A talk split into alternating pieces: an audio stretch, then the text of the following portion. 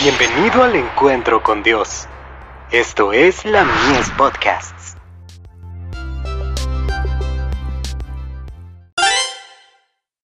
Hijos e hijas de Dios. Reflejemos a Cristo.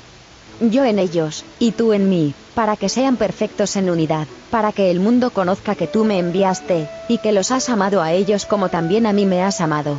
Juan 17, verso 23. En su oración intercesora, Jesús sostuvo ante su Padre que había cumplido las condiciones que obligaban a Dios a cumplir su parte del pacto celebrado en el cielo respecto al hombre caído. Se declara a sí mismo glorificado en los que creen en él. La Iglesia, en su nombre, debe llevar a gloriosa perfección la obra comenzada por él, y cuando esa Iglesia se encuentre finalmente redimida en el paraíso de Dios, verá el resultado del trabajo de su alma y será saciado. Durante toda la eternidad, la hueste redimida será su gloria principal. El espíritu de profecía. Tomo 3. Páginas 260 y 261.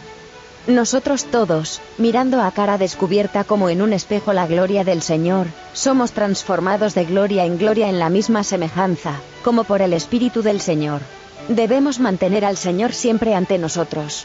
Los que hacen esto, caminan con Dios como lo hizo Enoch, e imperceptiblemente llegan a ser uno con el Padre y el Hijo. Día a día se obra un cambio en la mente y el corazón, las inclinaciones y los hábitos naturales se conforman a las normas y el Espíritu de Dios. Aumentan el conocimiento espiritual y crecen hasta la estatura completa de hombres y mujeres en Cristo Jesús. Reflejan ante el mundo el carácter de Cristo, y moran en Él y Él en ellos cumplen la misión para la que fueron llamados a ser hijos de Dios. Se transforman en la luz del mundo, una ciudad fundada sobre un monte y que no se puede ocultar. Ninguno que encienda la antorcha, la cubre con vasija, o la pone debajo de la cama, mas la pone en un candelero, para que los que entran vean la luz. Los que han recibido la luz de lo alto, despiden los brillantes rayos del sol de justicia. De Youth's Instructor. 25 de octubre de 1894.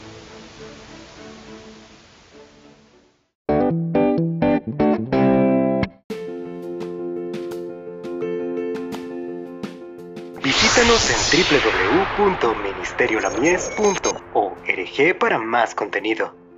Dios te bendiga.